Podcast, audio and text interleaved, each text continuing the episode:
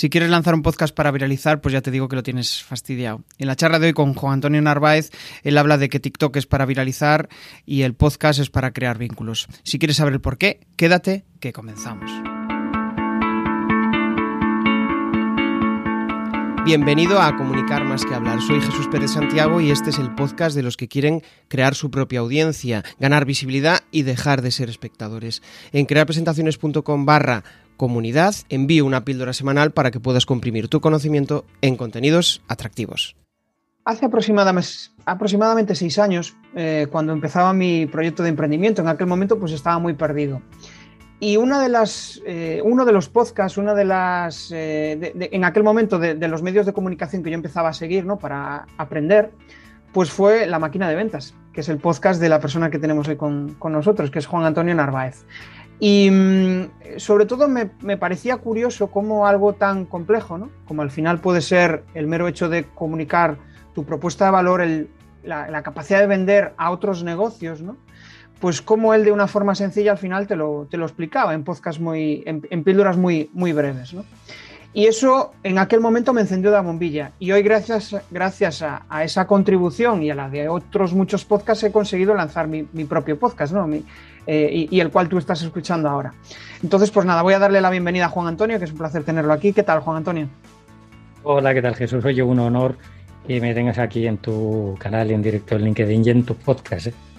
Genial. La verdad es que sí. Bueno, yo, si hace tres años o incluso menos, dos años, eh, dijera, bueno, estoy, estoy charlando con aquellas personas que, eh, que llevo admirando desde tiempo, ¿no? Desde hace tiempo y que, bueno, pues al final me, pusieron ese pequeño granito de arena, pues la verdad es que me, sorprende. Y, y, todavía me sorprende más cuando, bueno, yo con mi podcast llevo en torno a siete meses, ocho meses, todavía me sorprende más cuando la audiencia de repente, pues el otro día, ¿no? Me, envió un mensaje una persona y me dice, es que me ayudas un montón. Y, digo yo, ostras, esto del podcast es muy potente, ¿no crees? No sé si te pasó a ti algo similar. Pues oye, que estás hablando exactamente del mismo camino. Puede que con algunos años de ventaja por adelantado, pero que, pero que es una realidad. ¿eh? Y de lo que nos habla es de un tema muy potente, que lo sacamos antes un poco fuera de micro, que precisamente hoy en día más allá de lo que opina la mayoría de la gente que no es digital, que todo esto de la digitalización es una deshumanización, de que, dónde vamos a ir, dónde vamos a llegar. No sé, esto es como los detractores de los videojuegos, ¿no? El mayor detractor de un videojuego suele ser una persona que en la vida no ha utilizado uno o ha jugado a nada en un videojuego, porque es brutal, ¿no? opinamos siempre desde una absoluta ignorancia. Yo recuerdo hace mil años, los americanos tienen dinero para hacer este tipo de experimentos. Siempre se hizo en una población de 10.000 habitantes, por una universidad americana, un estudio, y a la mitad de la población se le dotaba de todos los elementos de redes sociales, tecnología que a la sazón había, y a la otra no. Ojo, precisamente el experimento lo que quería demostrar era lo pernicioso que era para las relaciones humanas todo este tipo de tecnologías, ¿no? de digitalización.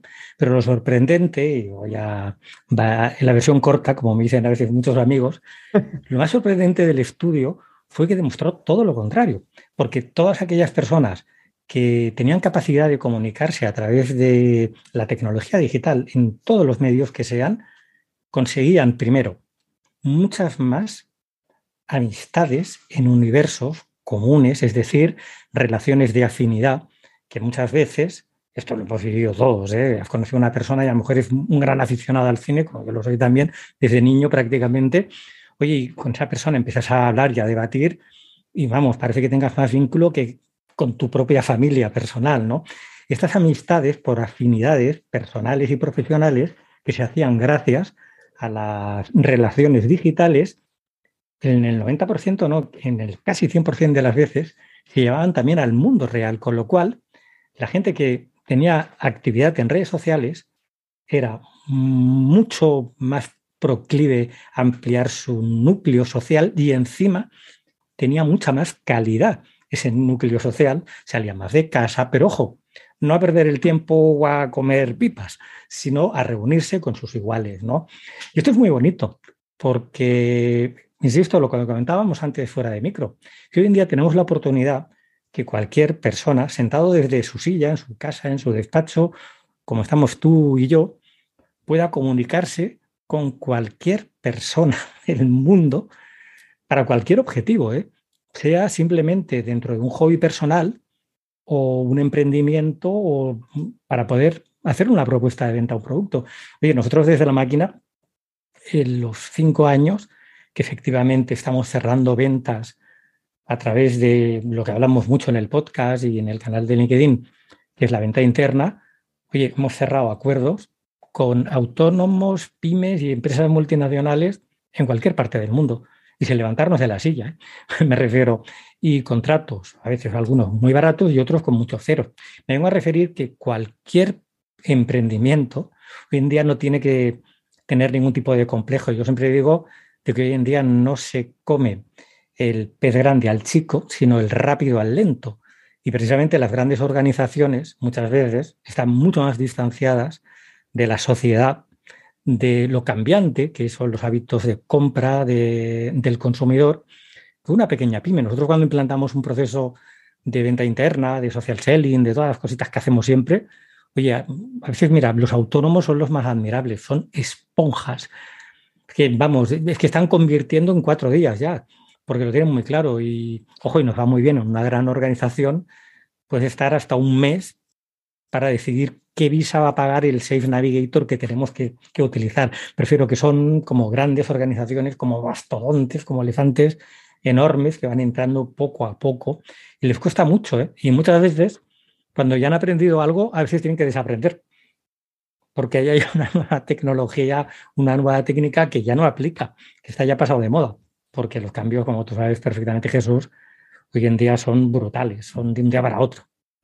Sí, sí, bueno, hay mucha chicha en lo que acabas de decir. Por un lado, eh, esto de la comunicación, que no es tan nueva, ¿no? La comunicación online, eh, pues ya existía en el pasado. Me estoy acordando de las típicas emisoras de radiofrecuencia, ¿no? Los radioaficionados que constantemente estaban conectando con personas de, otros eh, países o bien de la misma habla o de, otra habla, ¿no? Pues habla inglesa, y al final era una forma también de compartir sus inquietudes. Ellos tenían algo que les motivaba, que era el mero hecho de, no sé, o bien comunicar algo al mundo, o bien encontrar a alguien que tuviera su misma afición, eh, eh, decir a alguien que, esté, que igual durante cuatro horas está delante de una emisora esperando a que alguien le responda o, ver lo, que sucede, ¿no?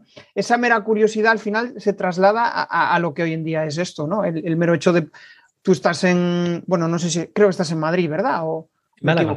En Málaga. Bueno, tú estás en Málaga, yo estoy en Vigo, con lo cual, pues, em, en, cierto modo estamos conectando algo que nos une y esto al final puede acabar en negocio, puede acabar en, eh, pues no lo sé, en amistad, quién sabe. Al final es eh, poner una pequeña semillita mm, y, y, eso al final de ahí, de ahí, de esto, de esto es lo que tú dices, ¿no? De ahí es donde se empiezan a generar esas relaciones, ¿no? Que al final acaban eh, pues en algo, en algo más. Y no solo lo presencial. Muy, potente, muy potente, que son amistades. ¿eh?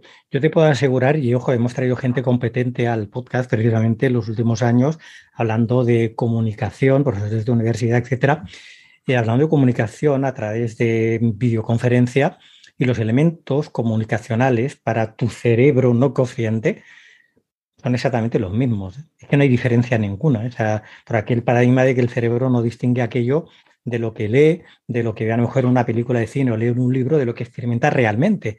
Con lo cual, al final, el vínculo que se genera es el mismo, incluso mucho mejor. Acuérdate de ese ejemplo que ponía al principio precisamente, y puede ser mi experiencia. Yo lo que más he hecho en los últimos años, aparte de facturar y de muchos clientes, que eso tampoco no va mal, son amigos en todo el mundo pero amigos personales, ¿eh? que muchos han venido a visitarme a Málaga. Bueno, por si hay algún oyente en Latinoamérica, Málaga no la conocen tanto, aquí en España, pues todo el mundo la conoce, es que es muy fácil querer venir aquí también, me explico, no por mí o a conocerme solo, sino a comer pescadito frito o, a tomar el sol. Que, Bueno, aquí en la mitad de Europa, eso para los oyentes que no sean de España, mm, eh, viene a jubilarse aquí a la Costa del Sol.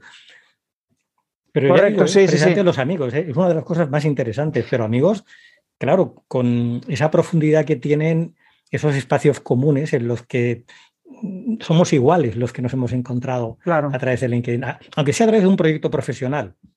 Y la desvirtualización, que a mí me parece brutal, cuando de repente, pues eso, llevas tiempo hablando con alguien y de repente un día lo conoces físicamente y al principio es raro, pero es que después te das cuenta y dices, ostras, pero es que hay vínculos, hay algo, no, no, no solo es eso de las relaciones a distancia, que, la gente como que tienen fama de poco eh, fructuosas, pero cuando hay algo, algo, algo que lo une, ¿no? Pues un interés, o incluso a veces no tiene por qué ser para amistad, sino que alguien que te complemente, alguien que te ayude en tu negocio. Igual tú no eres bueno en una determinada cuestión, pero la otra persona sí lo es y te puede complementar. E igual encontrarlo aquí en Vigo, por ejemplo, tú en Málaga es más complejo, pero encontrarlo en toda España resulta mucho más, mucho más fácil. Yo, esta tarde, por ejemplo, tengo una llamada de trabajo donde parte del equipo está en Miami, otra en Bélgica, eh, gran parte en Colombia y yo en España. Es que, pero que no tenemos ninguna conciencia de deslocalización geográfica, ¿me explico? O sea, nos da igual, a veces que ni nos acordamos dónde estamos cada uno. Sí, sí, sí, cierto. Bueno, eh, voy a retomar un poco y, saber un poco también tus orígenes, ¿no? Porque al final, eh, al final en el podcast yo lo que busco y sobre todo lo que le interesa a mi audiencia es conocer de dónde vienes y cómo has llegado aquí. Entonces, ¿qué ha sucedido para tú estar haciendo lo que estás haciendo ahora, Juan Antonio? Pues mira, yo lo único que le deseo a nadie es que no le tenga que pasar lo que a mí me tuvo que pasar para darme cuenta de lo que tenía que hacer antes. De hecho, cualquiera que entre en mi newsletter de LinkedIn, es que no suelo hablar de estos temas, ¿eh? pero bueno, ya que lo has preguntado, ojo, y doy fe que a mí no me han pasado ninguna pregunta, esto no estaba preparado, pero el otro día, no sé cómo se producía el quinto aniversario del inicio de nuestra empresa, que no del podcast, que es un poquito anterior, pues realmente me apeteció hablar un poco de esos orígenes, ¿no? Y todo parte de un accidente que, bueno, tenía que ser mortal de necesidad. De hecho, si en Reis la newsletter lo explico un poco, mm, oye, y te planteas, oye, ¿yo qué quiero hacer? Que hay algo de lo que no soy sospechoso, precisamente ser un millennial. Y claro, cuando entras en un proyecto, pues no sé qué pasa, que últimamente tú siempre eres el mayor. Y como nosotros lo que hacemos también son muchas mentorías, pues es inevitable a veces que cualquier CEO o director de marketing de una empresa o director de ventas con 40, con 30 años te pregunte algo, oye, Juan Antonio, un poco la línea de tu pregunta, hostia, tú, esto, ¿cómo lo ves? Esto, ¿Cómo has llegado a esto? yo lo, que recomiendo a cualquier persona más joven es que se dedique profesionalmente solo a aquello que realmente haría gratis. Porque hoy en día, gracias a estas herramientas que estamos hablando durante toda la entrevista, es que puedes llegar a tus iguales con la mm, bueno, mayor facilidad que hemos tenido en toda la historia de la civilización del ser humano. Y esta oportunidad no te la puedes llegar a perder, porque si trabajas solo en aquello que tú harías gratis, que realmente te gusta y te apasiona, es que el éxito lo tienes garantizado. Por eso que le deseo a nadie que no le tenga que quedar, como a mí me pasó en un momento, más remedio, porque en aquel momento no sabía si me iba a quedar en una silla de ruedas o si iba a poder seguir trabajando. Y lo primero que dije, bueno, mira, a mí me encanta el podcast, a mí me encanta crear contenido, mm, sé mucho de lo mío, tampoco no tienen ningún mérito, si tuviera, no sé, capacidad para tocar el piano y el saxo, me encantaría, eso sí que tendría mérito, pero hablar de ventas, que es lo que llevo haciendo desde que tenía nueve años, pues ¿qué crees que te diga? Mérito no tiene ninguno. Me explico. Cuando no has hecho otra cosa prácticamente en tu vida, que es dedicarte a las ventas y al, y al marketing. Pero cáspita, cuando te das cuenta de que además te pagan por eso y que hay gente que empieza a seguirte y hay gente que sí que pone en valor tu trabajo, cuando es sincero, cuando es próximo, cuando eres de verdad, además, y no quieres postureo ninguno ni interpretar ningún personaje, lo primero que te planteas es, oye, ¿y por qué no he empezado antes? Me explico, o sea, que nadie tenga que pasar por donde yo pasé, porque es una tontería, sobre todo porque es una pérdida de tiempo. O sea, una Yo de lo único que me arrepiento en mi vida es de haber no empezado cinco o diez años antes el proyecto de la máquina de vender. Es de lo único que me arrepiento en mi vida, sinceramente. Yo creo que es de esas cuestiones, al final cuando, cuando superas un mal momento, ¿no? cuando superas eh, algo que a ti te, te, ha provocado mucho dolor y, de repente dices, ostras, pues no es para tanto, es como que después tienes la necesidad, tienes como, ah, no sé, es algo innato de ayudar a otros a que no les, no les suceda eso. Y, es una pena que tengamos que llegar a eso, porque es todo de tonto, que somos tontos, o sea, no, no, es necesario. ¿Cuánta gente entrega muchísimos años de su vida. Yo recuerdo que entrevisté hace bastantes años a Néstor Braidot. Para quien no lo conozca, es un sabio auténtico. Algunas cosas se empieza a rayar con mecánica cuántica y cerebro, pero, en fin, pero es un tipo que tiene como 25 libros editados, argentino, afincado mucho en Madrid por cuestiones también familiares. Y es lo que mm, me ha comentado más de, en más de una ocasión, es que realmente nosotros estamos preparados para la venta, pero sobre todo nuestro cerebro, nuestro cerebro mujer, más que nuestro cerebro hombre.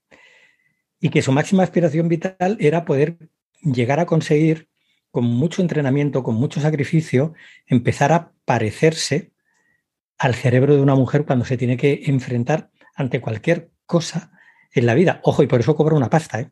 Y unos máster que hace que son imprescindibles. Yo no lo he hecho personalmente, pero algún alumno mío sí que ha pasado por su máster de neuromarketing y de neuroventas totalmente, totalmente recomendable. Y claro, cuando te dice estas palabras, una persona como él, que lleva un tipo, estamos hablando con más de 70 años ya, o estará por ahí, que está viviendo y trabajando lo digital.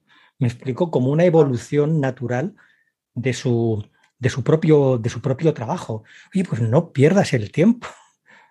Empieza a hacerlo ya. Y da lo mismo que a lo mejor tu pasión sea hacer maquetas. Si a ti te gusta el maquetismo y te gusta montar, no sé, una maqueta del Bismarck, seguro que vas a encontrar en Internet un montón de personas que dentro de la pirámide del conocimiento están por debajo de ti y van a acabar pagando por tus contenidos, por tu opinión. Y aquí no se trata de ser el típico influencer y poner boquitas y bailecitos en TikTok, de lo cual no tengo nada en contra y menos de esa red. ¿eh? De hecho, hace poco me encontré un antiguo colaborador en TikTok del podcast, que es eh, una persona totalmente recomendable, Pincholeto, y él, bueno, él tiene una, su empresa, su emprendimiento es el, el Instituto de las Ciencias del Comportamiento, es guardia civil de profesión ha trabajado en situaciones de alto riesgo de lucha contra terroristas, secuestros, Empezó por el tema de la sinergología y en la actualidad lo podéis encontrar, si lo buscáis en TikTok, precisamente como ciencias del comportamiento, si hacéis esa búsqueda y hablando de microexpresiones faciales, cómo te puede llegar a, mentir tu interlocutor, que esto aplicaba a ventas, pues imagínate, ¿no?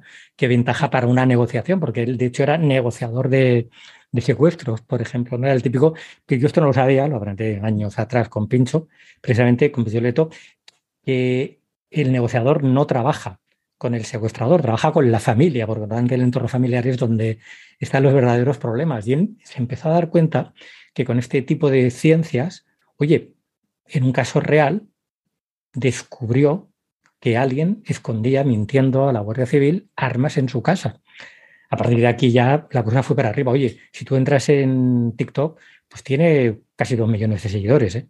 Hoy en día hablando de microexpresiones faciales y no es que tenga tampoco muy editados los vídeos, me explico, y no hace bailecitos, ni, ni, enseña el, dorso, el torso, me explico, sino simplemente contenido de interés y sincero, sincero y próximo. De hecho, TikTok eh, cada vez más ya no es una red de, chavales bailando, o sea, es una red pues, muy, cada vez más parecida quizás a los reels de Instagram, donde al final pues, hasta puedes aprender. Hay contenido de aprendizaje. O sea que me, me parece, sí, sí, me parece interesante. Al final, Em, cuando empieza una red social es como que no sabes hacia, hacia qué camino va a atender, pero al final siempre hay venta. Bueno, es que nosotros. Yo, pensaba que iba a ser una, otra Snapchat, pero esta ya es que empezaba como peor, empezó eh, con lo cual ya veías que ese era su camino. Pues fíjate qué cambio está dando. Hasta en la máquina nos estamos planteando tener nuestro canal de TikTok, pero bueno, ya veremos, ya veremos que ya es mucho trabajo. ¿Qué tal? ¿Cómo va la charla? Bueno, esto de convertirse en buen comunicador no se consigue de un día para otro. Al final tienes que rodearte de gente inquieta, de inconformistas, de personas que quieren comunicar mejor. Y eso lo tenemos en la comunidad de comunicar más que hablar. Ya puedes acceder desde crearpresentaciones.com barra comunidad. Ya somos más de 70. Al final es como, yo para mí lo veo como un YouTube, de hecho YouTube fue listo y lanzó los YouTube Shorts, es como un YouTube, pero de consumo, vamos, eh, mega hiper rápido. Al final es, bueno, pues ¿qué hago? Pues, ah, pues voy a ver lo que me da TikTok. Y al final es que es súper adictivo y eso al final, pues, eh, es, vamos, es una buena vía para generar relación con el, con el cliente, ¿no? Para empezar en el embudo. Pero eh, sí que me gustaría, y, al final retomando un poco la idea inicial, ¿no? De eso, empezaste con tu proyecto, al final fue pues causas de la vida, eh, vamos, que surgió no de una em, de algo que tú querías, sino que de una necesidad.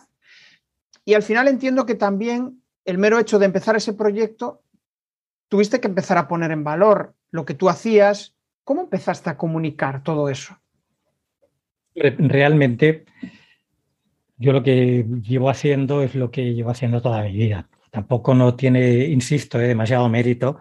Aquí no quiero ponerme yo ninguna guirnalda que no me he ganado, porque no es más que una evolución natural. Lo que pasa es que hoy en día, si tú quieres llegar a un cliente, pues evidentemente las herramientas que tienes que utilizar sí o sí son digitales. Pero por poner un ejemplo, hoy en día, pues nuestro proyecto está basado en cuatro patas. ¿no? Una fundamental es la creación de contenido, la segunda, el uso y tenencia de un CRM, que si no lo tienes, pues empieza a planteártelo, pero no tenerlo porque lo estés pagando, que lo uses. Luego es un crecimiento orgánico de tus seguidores en LinkedIn para crearte tu pequeño micronicho de microinfluencer con cada uno de tus posibles futuros clientes elegido uno a uno, cuenta a cuenta, persona a persona. Y una cuarta pata, que son los heurísticos, es decir, todas esas técnicas que nosotros hacemos de contacto social que no es más que trasladar todo lo que la gente toda la vida hemos estado haciendo en el mundo real.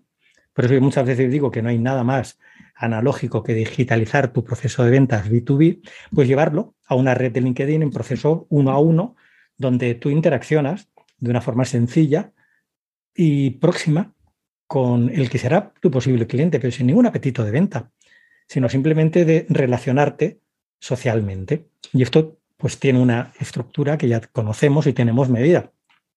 Si hablamos del CRM, por ejemplo, yo es que hace 30 años ya teníamos un CRM. Era en aquel momento el director de ventas de una empresa y nosotros teníamos un fichero lleno de fichas donde en la cara A estaban todos los datos del cliente y en la cara B, pues todos los datos del comercial y de cómo iba esa venta. Iba pasando dentro del fichero que sería como el flujo de una oportunidad dentro de un CRM, ¿no? De un sitio a otro, según iba avanzando, oye, pues ya se le había visitado, se le había dejado presupuesto, o incluso podía pasar a otro flujo de oportunidades, hoy modernamente dicho, en un CRM, que sería otro fichero según las acciones posteriores. Y, por ejemplo, pues eh, sería hoy en día una oportunidad perdida, pues pasaba a otro fichero donde no dejábamos de trabajar esa oportunidad. ¿Me explico? es que hacíamos exactamente lo mismo. Lo único que hoy en día las herramientas digitales, lo que nos. A ver, ni le llamábamos CRM, ni le llamábamos oportunidad, ni utilizábamos esa jerga un poco anglosajona de marketing, que a mí me gusta más de marketing, ¿no? De departamentos de, de marketing y de ventas que están ambos alineados en una única visión, que es tanto la creación de contenido para hablar de los problemas que tiene mi cliente y cómo se los podemos solventar, como entendiendo que todo ese contenido es el propio departamento de ventas el que tiene que intervenir en la creación de él, porque es el que conoce al cliente. Muchas veces marketing está un poquito como alejado de esa realidad de, empresa. Pues bien, pues todo eso ya digo que de una forma totalmente analógica lo hacíamos hace ya un montón de años.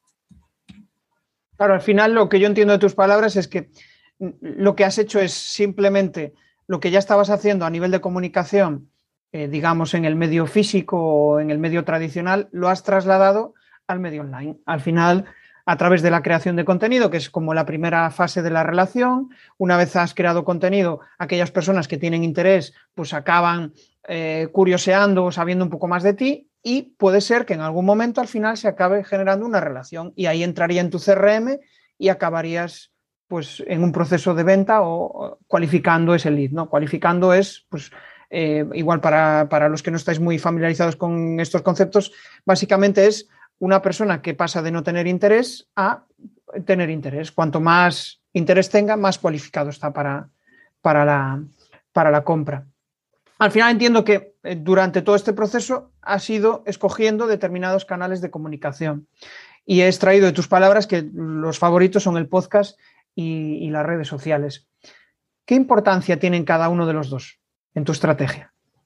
El podcast, de hecho, y esto no es nada nuevo bajo el sol, es el medio hoy por hoy donde mejor se puede llegar a tu cliente, incluso cliente no extremadamente digital, porque es un medio que para nada es nuevo, de hecho es una prolongación digital de la radio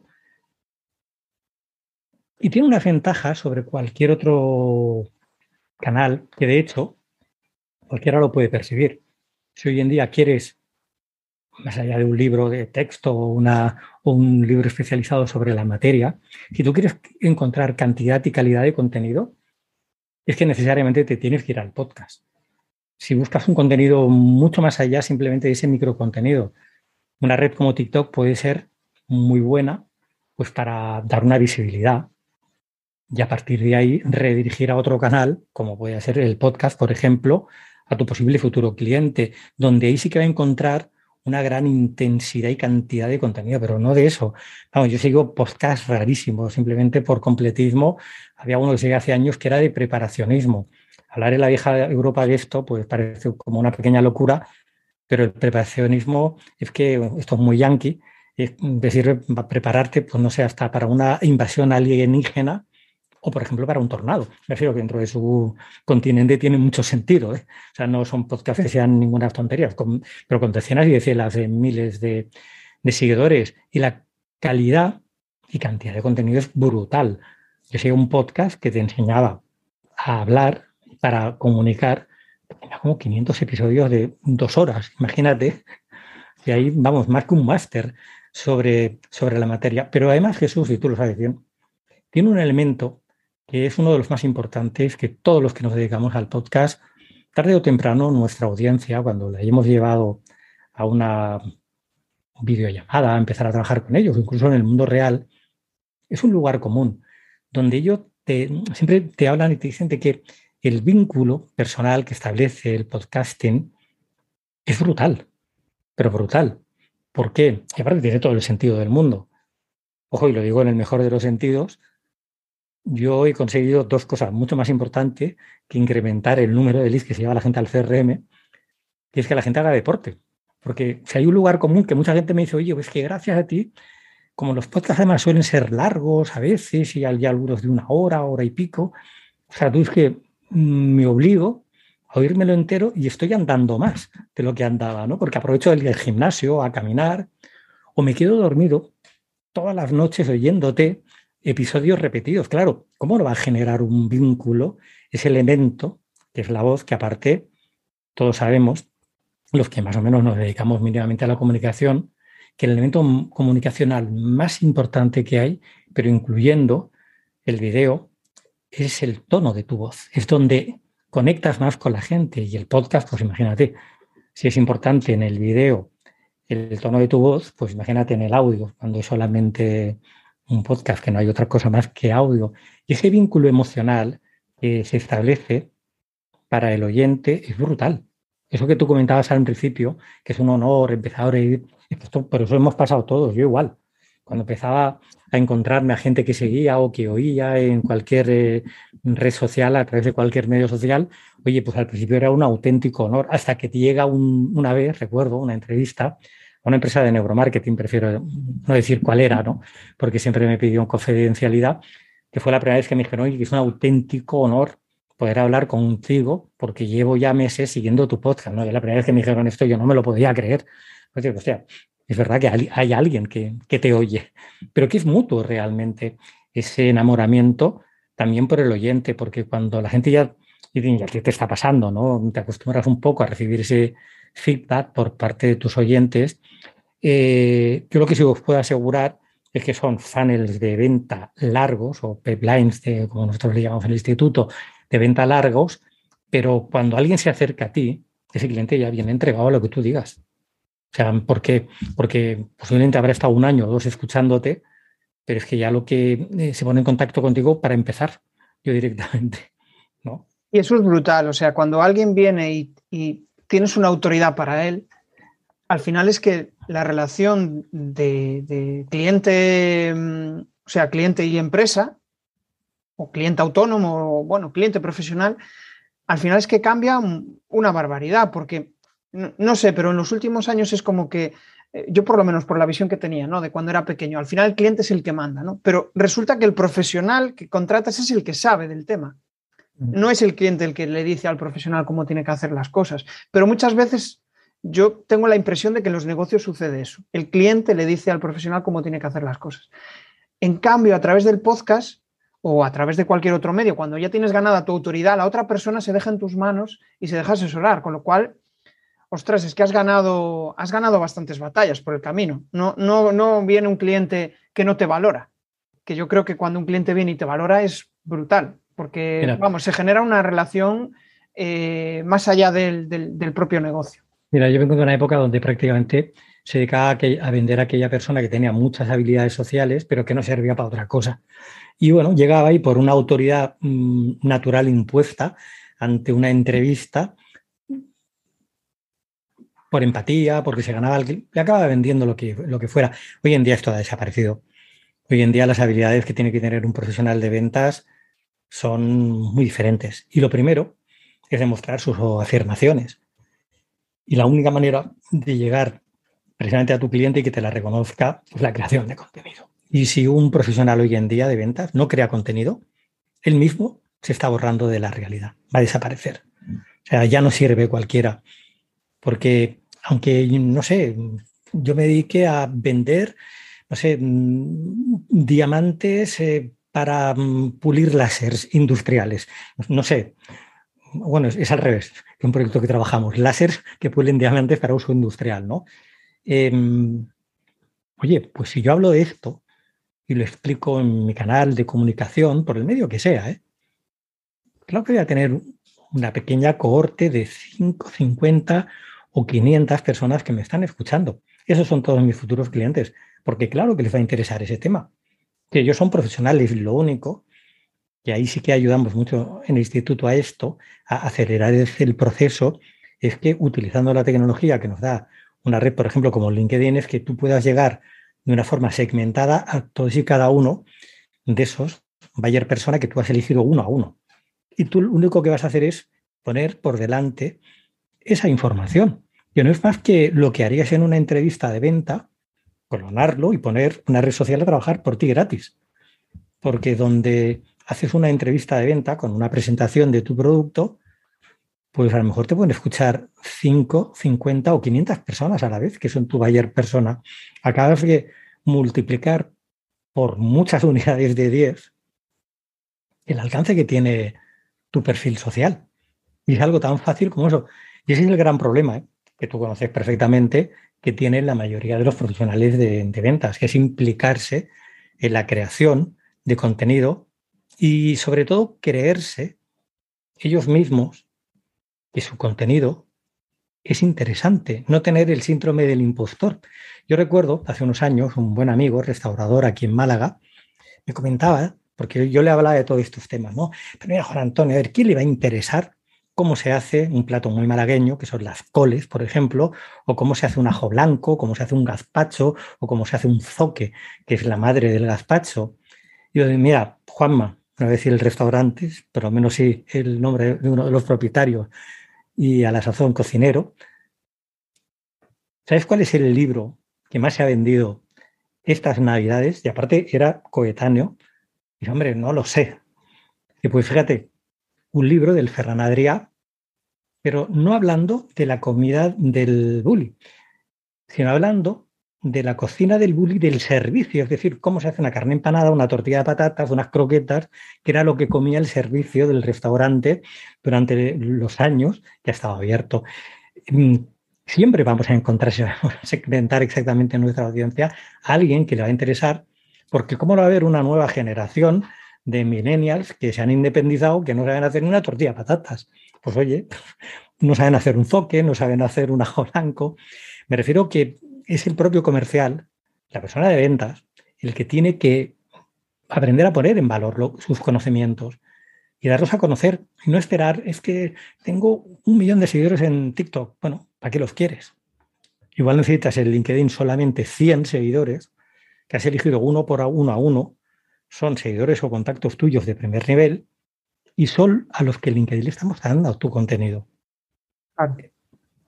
Pero es que eh, yo creo que al final tenemos esa premura, ¿no? Y digo tenemos porque cuando estamos montando un negocio queremos ver resultados ya. queremos esa, buscar seguridad ya constantemente, ¿no? buscar que el negocio funcione. Pero la realidad es que lo difícil es eso, es ir a, fuego lento, ir pues eso, alimentando a tu audiencia, que se acerque a ti las personas con las que realmente conectas y no vender a costa de cobrar rápido y de, y de al final, pues bueno, no dar un servicio que igual no aporte tanto valor a la otra persona. Y, lo que dices del, síndrome del impostor, estoy totalmente de acuerdo. O sea, yo cuando empezaba también decía, ¿a quién le va a importar lo que yo voy a, decir? ¿no? Y yo creo que es algo muy normal. Eh, cuando empezamos a, lanzar nuestro mensaje al mundo, pues bueno, es que no te escucha nadie. Vamos, escuchas grillos, no escuchas a nadie que te, que te dé feedback pero de repente cuando eres perseverante, ostras, empieza lo que tú decías en el podcast, no sé si lo decíamos fuera de cámara, el podcast para ver resultados tuve que esperar un año, claro, es que esto es ir eh, poniendo gotita a gotita para al final ver resultados. Y lo curioso es que al final cada uno tiene su forma de, de comunicar y por mucho que haya igual personas que estén haciendo lo mismo que tú, al final tú estás en una fase diferente a otros. Y al final, pues imagínate que lo que tú dices, ¿no? Para los que quieren hacer platos, pues igual hay una persona que lo que busca es saber las técnicas más, no sé, estoy hablando de algo que no tengo ni idea, ¿no? Pero la, técnica más minuciosa para hacer el dibujo del plato. Y otros lo que buscan es, pues, cómo hacer un plato. Al final es lo mismo, pero no, em, no exactamente la, la persona que te va a contactar tiene la misma curiosidad que tú, ¿no? Y lo mismo sucede cuando quieres montar tu marca personal. A veces hay personas que tienen ya su marca personal montada y lo que quieren es hacer pues, contenidos en TikTok, pero habrá otra que lo que quiere hacer es empezar en LinkedIn y simplemente pues, romper la barrera de decir, voy a grabar un vídeo y a ver lo que sucede, a ver qué pasa, superar ese miedo, que al final todo esto va de, superar esos, esos miedos. Ya para final... sí, yo, me he encontrado y es que es una observación completista, porque sí que es importante que sepas y quieras comunicar aquello que te apasiona y que te gusta, pero que tampoco no nos podemos engañar. Y lo que tenemos que hacer es mirar a nuestro posible futuro cliente y entenderlo, conocerlo. Yo he visto a veces proyectos que yo mismo he dicho, oye, mira, es que todo lo que haces está bien, pero a lo mejor te estás equivocando de producto. Deja ese y cambia de producto y adáptate un poco a lo que realmente sí que está necesitando hoy en día tu empresa. Nosotros este proceso interno lo hemos hecho. La máquina de vender muy al principio empezó como un proyecto de neuromarketing, pero la realidad del mundo empresarial nos dio a valorar y entender cuando nos acercábamos y empezábamos a testar las necesidades de nuestro cliente que realmente, y en neuromarketing lo seguimos trabajando y haciendo estudios si es necesario, iba mucho, algo mucho más precario que eso era como una optimización de un proceso, pero lo que necesitaban ya hace varios años era, oye, ¿cómo? Mm, porque yo vender ya sé, y lo de neuromarketing me viene de perlas para mejorar mi entrevista, pero yo lo que necesito es que me pongan delante al cliente, que yo ya no puedo llegar. Antes me iba a un polígono, empezaba a picar persianas, puertas y oye, vendías en el mismo día incluso. O sea, yo tenía equipos de venta que a un polígono y por la tarde, noche nos veíamos en el punto de reunión o en la oficina al día siguiente, oye, y venían ya con contratos directamente cerrados pero simplemente en una primera visita en frío. Esto es ciencia ficción y es lo que necesitaba. Prefiero que observar muy bien a vuestro cliente y hay que saber adaptarse siempre dentro de eso que te gusta y que te apasiona, pero a las necesidades auténticas y entender exactamente cuáles son los problemas que tiene en la actualidad el que va a ser tu futuro cliente. Porque claro, si evidentemente lo que tienes es un agujero que le están entrando goteras, tú lo que no puedes entrar es con una solución, me explico, de aire acondicionado y empecinarte en eso, decir, oye, mira el techo y que, hombre, este hombre, lo del aire acondicionado ya lo haremos, pero primero vamos a arreglarte las goteras. Claro, hay algo ahí que leo entre líneas y es el, tema de la iteración. O sea, tú, tú, lo que decías, ¿no? Pues esa persona que quería empezar a comunicar su idea al mundo de cómo se hacen platos. Pues probablemente cuando empiece a comunicarla, igual se da cuenta de que pues la gente no necesita eso. Y lo que necesita es cómo pintar un, no lo sé, pero muy relacionado además y que sigue siendo un sabio en, ese tema, pero que estamos en un mundo donde todos somos nómadas del, nómadas del conocimiento. El que hoy crea que se erige como un gurú en una determinada materia y que ya está, ya ha llegado ahí, es que está muerto, va a durar dos días. Aquí Los cambios son constantes en todo. ¿eh? Y, al final es que es el miedo ese a ¿y qué sucede si me equivoco? O sea, yo estoy lanzando esta idea al mundo, lo que tú decías, no, lanzo mi idea de neuromarketing, pero es que nadie me hace caso con, este, con esta propuesta de valor. En cambio, lo que sí me piden es esto. Perfecto, pues sé inteligente y adáptate a esa, esa, nueva visión. Y yo lo digo, lo digo así tan, eh, ¿cómo decirlo?, tan seguro, pero es que he pasado por la fase de decir, ostras, es que no, no sé qué hacer, no me, lanzo esta propuesta de valor relacionada con las presentaciones y, la gente no, no, y no, no me hace caso. En cambio, de repente viene gente que me pide esto relacionado con la comunicación y digo yo, ostras, pues, pues tengo, que, tengo que girar, tengo que eh, alinear lo que, yo, lo que yo doy con lo que ellos necesitan. Y ahí es donde al final encuentras el, eje. Claro, no es ah, fácil. Hay, una frase que siempre se le orgulla a Einstein, que, que solamente un tonto no es capaz de hacer siempre las mismas cosas esperando un resultado diferente. Simplemente se trata de no ser tonto, ¿eh? Todo se reduce a eso, es tan fácil como eso. Sí, sí, sí.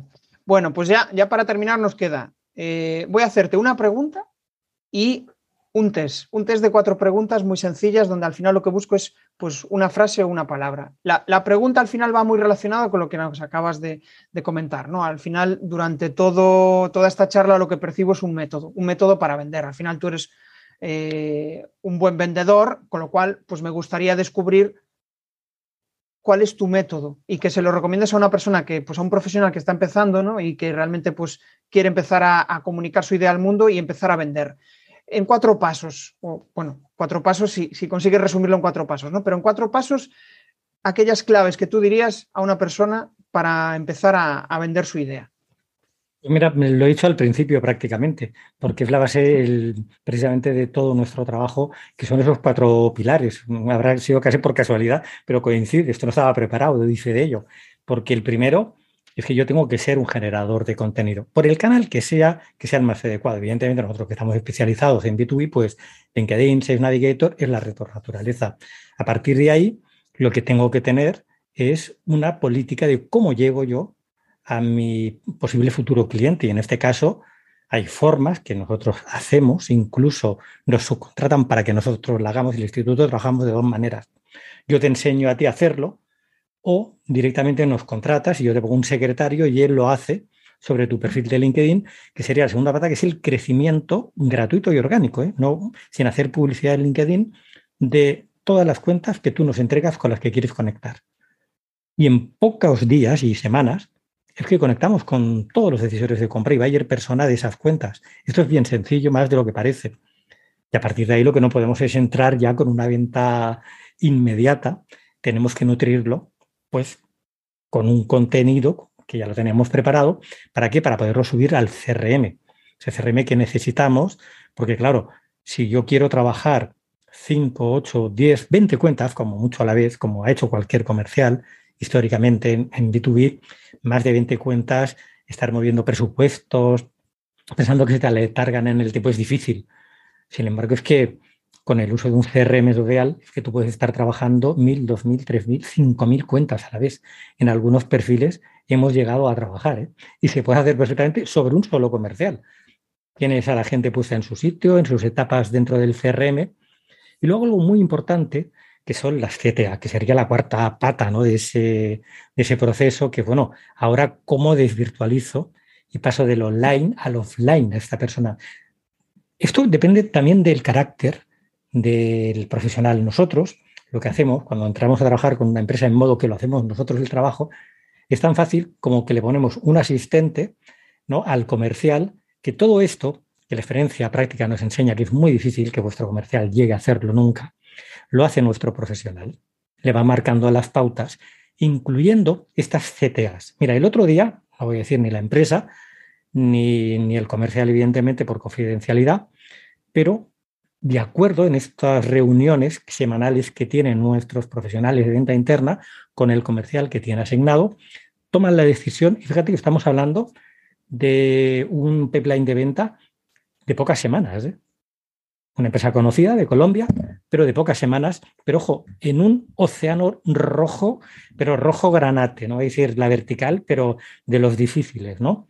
Pues sobre 100 perfiles que ya habíamos hecho una serie de acciones, en las cuatro, cinco, seis semanas anteriores, ahora no recuerdo lo que duró ese proceso de acercamiento, sobre unas 100 personas se decidió mandarles un mensaje.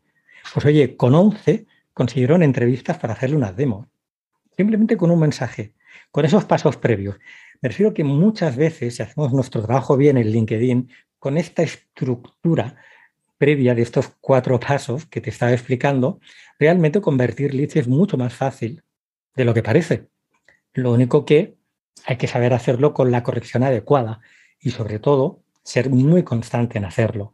La diferencia siempre que ha habido, y en el digital no es distinto, entre un buen profesional de ventas de uno malo, el que siempre ha vendido mucho. Yo he visto estadísticas con bases de Access y Excel durante prácticamente más de la mitad de mi vida profesional y te puedo asegurar que si hacías una tabla de equivalencia, veías que aquel que más prospectaba, es decir, en su momento prospectar era picar puertas en una persiana de una empresa, era el que acababa vendiendo más.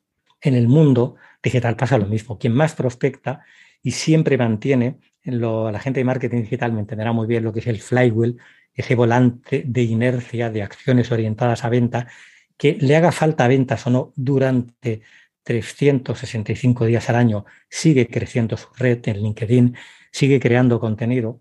Todo eso produce un efecto de sinergia que es que los clientes te acaban viniendo también solos. No hace falta que hagas tantas CTAs, ¿no? Es el que acaba vendiendo más. O sea, volvemos siempre a la unión entre el mundo digital y el mundo no digital. El que más prospecta, el que más personas llama, es el que más vende. En el mundo digital pasa tres cuartos de lo mismo. Es una cuestión de constancia y de trabajo diario. El resultado viene, oye, pues ya depende de la personalidad del comercial, si quiero hacer antes o después una CTA, o incluso algunos que no la harán nunca y esperan, oye, a que estos procesos casi de inboundización de tu trabajo funcionen por sí solos. Esto ya va con el carácter de cada comercial. Y te puedo asegurar que misma empresa, mismos productos, mismos mm, comerciales, no, diferentes comerciales, cada uno tiene su, forma de, trabajar.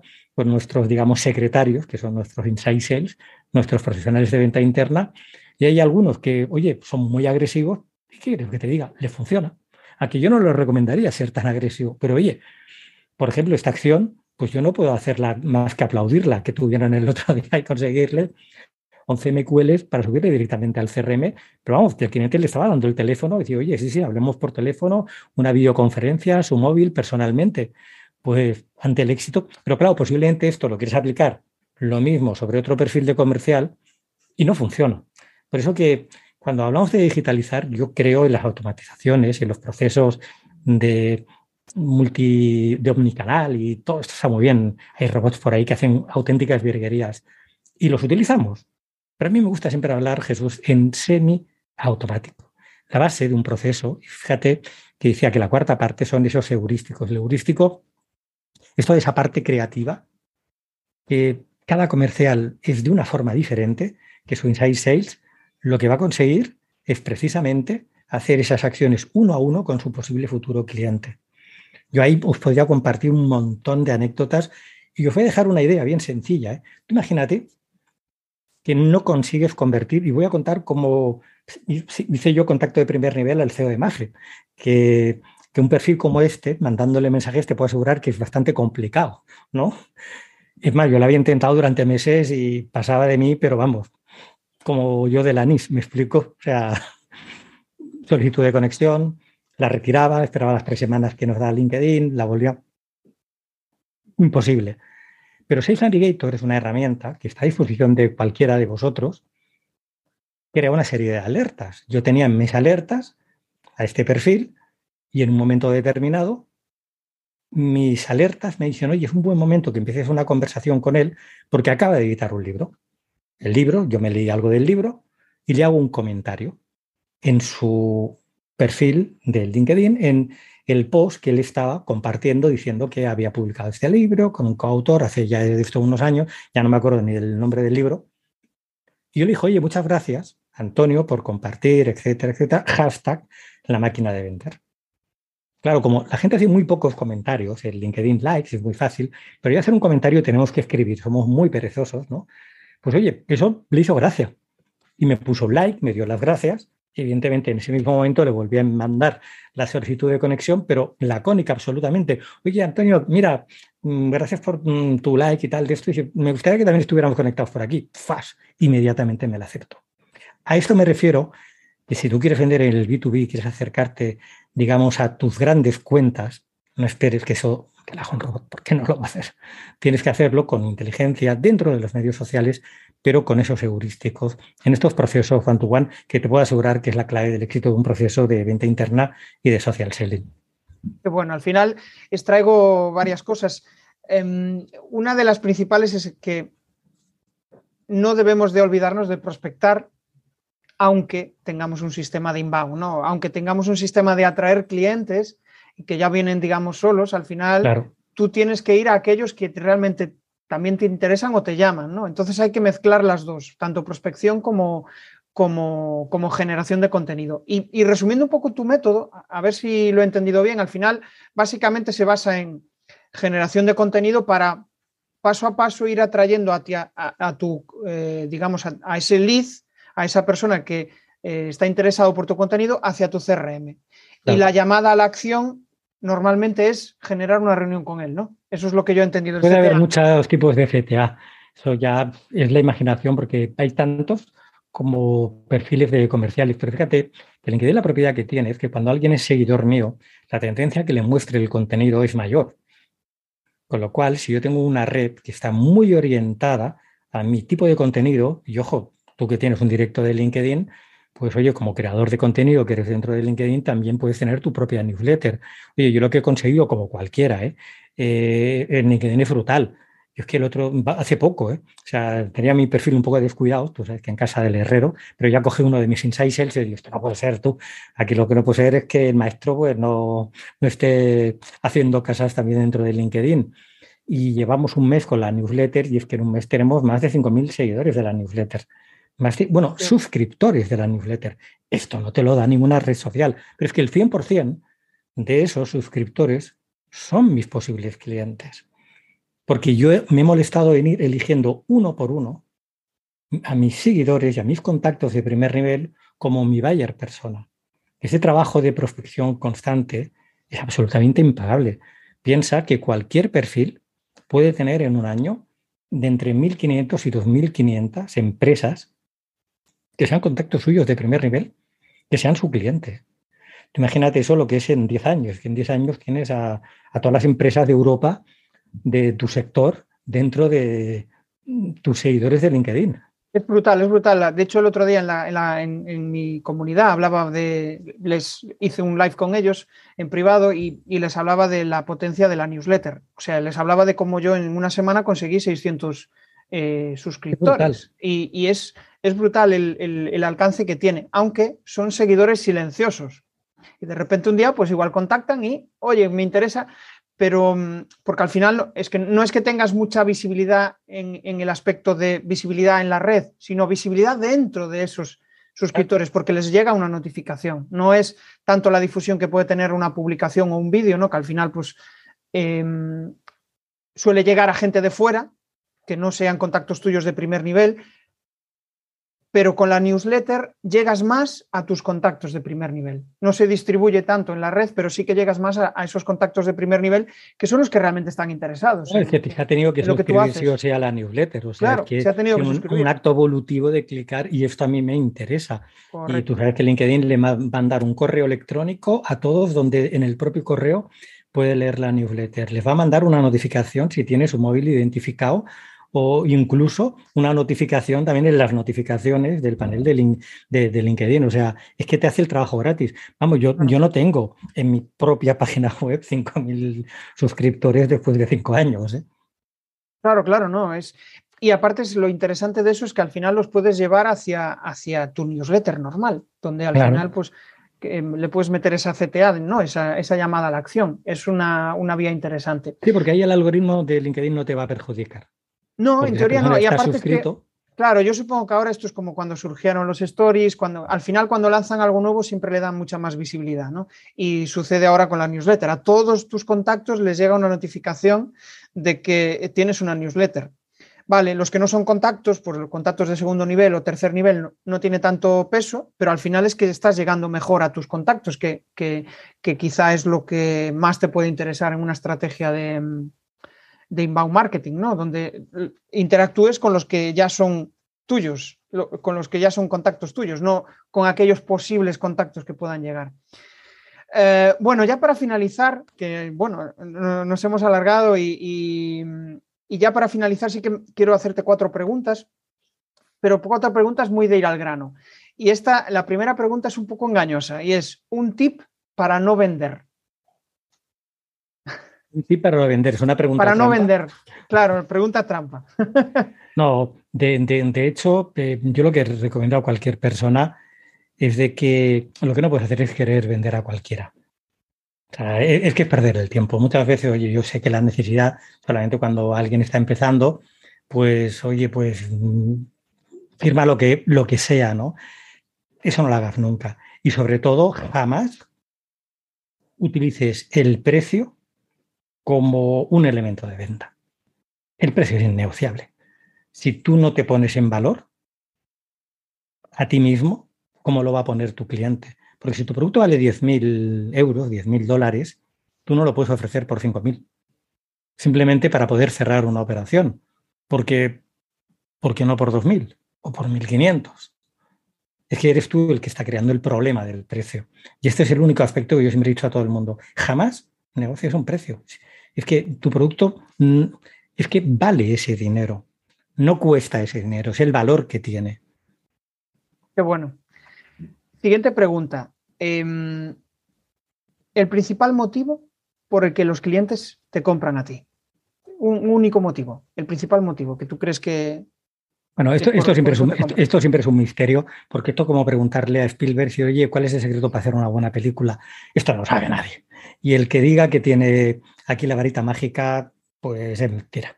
Porque yo cuando oigo un post, ¿no? Los 10 secretos para tener éxito en ventas, o te sale un gurú de estos y tal, yo estos gurús me los paso todos por el forro de los pantalones. Esto es lo que te ha ido bien a ti. Me explico, pero no tiene nada que ver conmigo. O sea, aquí no hay, no hay fórmulas mágicas absolutamente para nada. Lo único, mira lo que decía Picasso, las musas existen, y es verdad, pero es que te tienen que pillar trabajando. Y es trabajar, trabajar y trabajar. Y será que a mí me ha costado todo en la vida el doble que a otro a cualquiera. ¿no? Porque yo veo gente que a lo mejor, no sé, toca un botón y parece que tenga suerte, ¿no? Porque muchas veces la suerte también, mm, no sé, hay como 20 años de trabajo detrás de esa suerte. Parece que eso no se ve. Desde... Me, cierto, esto me está, me, me, o sea, me, acabo de acordar de Alex Rovira, de la buena suerte, ¿no? Al final la, la suerte llega, pero la buena suerte se busca. Y, Primero el caballero tiene que ir a buscar el trébol de las cuatro hojas. Porque Correcto. ya fíjate del libro que ya el 98% de los caballeros del reino es que como nunca ha habido tréboles de cuatro hojas en el bosque, ¿para qué vamos a ir? Y luego cómo se enfrentan, ¿no? El caballero blanco y el caballero negro ante la progresión de su viaje, ¿no? Claro, claro. Eh, siguiente, la penúltima. Una clave para persuadir y convencer en la venta. Ser tú mismo. O sea, pero ser tú mismo. ¿eh? O sea, no hay otra, ¿eh? O sea, cuanto más natural, y si tú, no sé, dices tacos cuando hablas normal, pues dilos. Es que no sé. Lo que no podemos hacer es ponernos un disfraz y ser de una forma diferente a como somos. Porque la autenticidad le gana absolutamente a todo. Luego tendrás tu público y habrá gente que le guste los tacos porque como tú, porque los dice, y otro que no. ¿Me explico? Y sabrá ponerte en valor. Lo único que tienes, y hoy en día las redes te lo permiten, es que elegir, porque puedes elegir también a tu audiencia y ponte solo delante de aquellas personas que sepan valorarte. De hecho, fue el mayor consejo que me dio mi padre de niño. Un Juan Antonio con la cara llena de granos y 15 años. Un día mi padre, en una de esas conversaciones padre-hijo iniciáticas, va y me dice, dice, oye, ¿tú cuál crees que es el secreto para que una mujer vaya detrás tuyo. Esto lo he contado muchas veces. Imagínate que me veo a mí mismo. Lo digo por la expresión y la cara de cabeceo de mi padre, diría algunas tonterías impresionantes, ¿no? Y la que me dijo Juan Antonio que no, que no, que te equivocas. Lo único que tienes que hacer es ponte tú por delante. Y esto, si lo aplicas a las ventas, que no es más que una forma de vender, es exactamente lo mismo. Ponte tú por delante de tu propio cliente. ¿Me explico? O sea, si tú actúas como realmente que no te importa esa venta, sino lo que te importa y aparte lo sientes de verdad, es solventar el problema que él tiene, la venta está cerrada, seguro. Qué bueno, es ser auténtico, ser de verdad. Cierto, de hecho, al final es como, eh, a ver cómo lo digo, pero es como que las personas al final lo que buscamos en el otro es seguridad y realidad. Y cuando ves que hay algo que no encaja, no, me digas cómo, pero nuestro cerebro lo sabe y, lo intuye y te caza. Entonces ahí es donde eh, me quedo con, esa, con ese tip. Y la última ya para terminar, una característica que tú crees que a la hora de vender en B2B se parece al B2C y que podemos aprovecharnos en B2B de ella. Pues hoy en día prácticamente todas, ¿eh? porque la gente cree que cuando pasamos de un mercado a otro, y últimamente en el podcast estamos hablando mucho de ello, la persona se va a comportar de una forma diferente. Y los hábitos en B2C que la gente hemos adquirido, por ejemplo, en una época de post-pandemia, pues esperamos exactamente los mismos también en el B2B. Un ejemplo, por ejemplo, si no, yo estoy acostumbrado a coger y tener dentro del B2C una experiencia gratuita, que es una de las fases del flywheel, nos gusta primero probar y luego pagar. Yo en el B2B tengo que reinterpretar mi empresa y hago autocrítica. Nosotros mismos acabamos de sacar un nuevo producto, que es el Personal Sales básico, donde vamos a permitir a un número determinado de empresas durante 30 días probar gratis nuestro producto, que es muy complicado realmente llegar a esto en algo tan personalizado. Pero es que es una experiencia absolutamente B2C trasladada al B2B. ¿Por qué? Porque es que el decisor de compras de la empresa es la misma persona, no es otra, y está acostumbrado a esas experiencias de usuario B2C. Pues si se las ofrecemos en el B2B también y conseguimos que una, o una parte, no tiene por qué ser todo el producto, dentro de ese ciclo de decisión de compra pueda probarlo gratis, Oye, es un trabajo de investigación a veces que tienes que hacer dentro de tu propia organización, que en su momento nosotros a partir del verano pasado hicimos, oye, y que no hemos encontrado. Y se puede hacer, ¿eh? Y si podemos hacerlo nosotros, te puedo asegurar que lo puede hacer cualquiera. Qué bueno.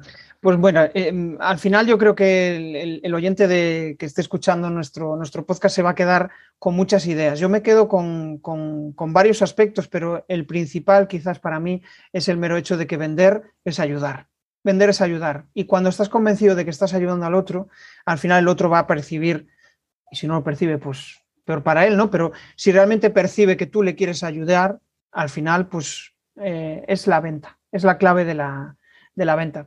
Juan Antonio, la verdad, te agradezco un montón que hayas eh, bueno, aceptado la invitación, que nos hayas contado todo esto y ahora viene el momento del spam de valor, que nos compartas eh, pues em, aquellas cuestiones que tú consideres, tanto de dónde pueden conectar contigo, algo que consideres que pueda aportar valor a la audiencia y que estés en un proceso. Creo recordar que tienes un nuevo método que estás, que estás lanzando al, al mercado. Aprovecha ahora para, para todo esto de, de, spam de valor que yo le llamo.